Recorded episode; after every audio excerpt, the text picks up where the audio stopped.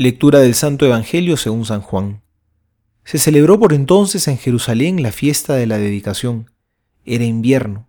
Jesús se paseaba por el templo, en el pórtico de Salomón.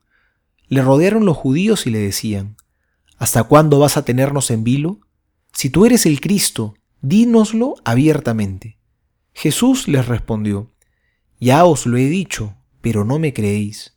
Las obras que hago en nombre de mi Padre, son las que dan testimonio de mí, pero vosotros no creéis, porque no sois de mis ovejas. Mis ovejas escuchan mi voz. Yo las conozco y ellas me siguen. Yo les doy vida eterna, y no perecerán jamás, y nadie las arrebatará de mi mano. El Padre que me las ha dado es más grande que todos, y nadie puede arrebatar nada de la mano del Padre.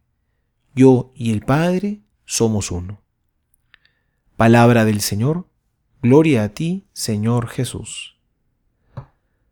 ¿Hasta cuándo vas a tenernos en vilo? Si tú eres el Cristo, dínoslo abiertamente. Es el reclamo que le hacen hoy a Jesús, un reclamo que sale del fondo del alma. Ya queremos saberlo, Señor, no tardes más. Por siglos han estado esperando al Mesías. Era la gran esperanza que aguardaba Israel.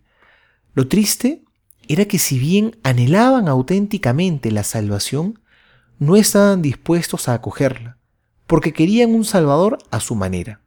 Es como decir, respóndeme, pero dime lo que yo quiero escuchar. Quizás nos podemos ver reflejados en ellos. ¿No es la salvación también lo que más anhelamos en la vida? ¿Estar con Dios para siempre no es lo que más queremos? Pero a veces qué tercos y qué poco dóciles somos. ¿Cuánto nos cuesta confiar en nuestro buen pastor? Ser dóciles. Y queremos más bien las cosas a nuestra manera. Hoy el Señor nos anima a no desfallecer. En Dios sí podemos confiar.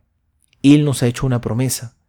Cada vez que escuchamos una promesa de Jesús en el Evangelio, podemos estar tranquilos, podemos alegrarnos, porque Dios siempre cumple lo que promete y nunca nos va a dejar con las manos vacías. Y hoy el Señor nos ha hecho una promesa que es nuestra esperanza. Si oímos su voz y lo seguimos, Él nos dará la vida eterna y nadie nos arrebatará de su mano. El que oye su voz y lo sigue, camina por terreno firme. No nos ha prometido que no vamos a tener problemas, pero sí nos ha dicho que nadie nos arrebatará de su mano. Podremos atravesar las tormentas juntos a Jesús y podemos seguir adelante, podemos seguir con esperanza.